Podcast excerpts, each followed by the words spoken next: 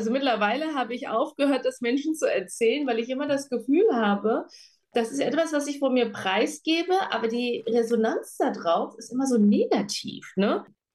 Es ist zwar schlimm, aber es gehört halt dazu. Also meine Kindheit ist von Gewalt geprägt. Ich habe einen drogenabhängigen und alkoholabhängigen Vater gehabt. Also der ist mittlerweile verstorben. Tut mir leid. Und äh, ach, alles gut, auch das gehört zum Leben dazu. Und der war immer gewaltsam, wenn er dann halt in seinem Zustand war. Ne? Also das heißt, ich habe sehr viel Gewalt gegen Frauen erlebt in meiner Kindheit und gegen Kinder erlebt.